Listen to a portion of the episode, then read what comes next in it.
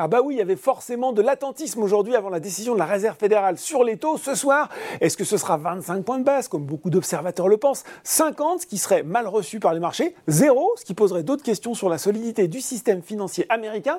Le CAC 40, il a donc joué la montre, mais signe quand même une troisième séance de hausse consécutive à plus 0,26%, vers les 7131 points et 2,9 milliards d'euros échangés. Bah oui, c'est donc une petite séance. De l'autre côté de l'Atlantique, non plus, on ne prend pas trop de risques. À 17h45, on a un Dow Jones à moins 0, 1% avec les 32 513 points et un Nasdaq qui est presque à l'équilibre vers les 11 852 points.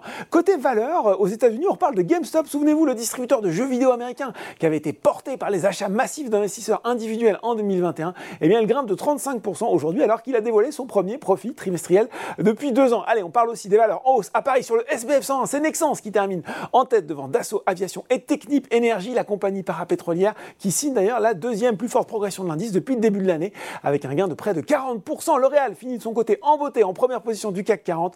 UBS a réaffirmé sa recommandation achat sur le leader mondial des cosmétiques assorti d'un objectif de cours maintenu à 404 euros. JP Morgan a de son côté remonté son objectif de cours de 350 à 370 euros.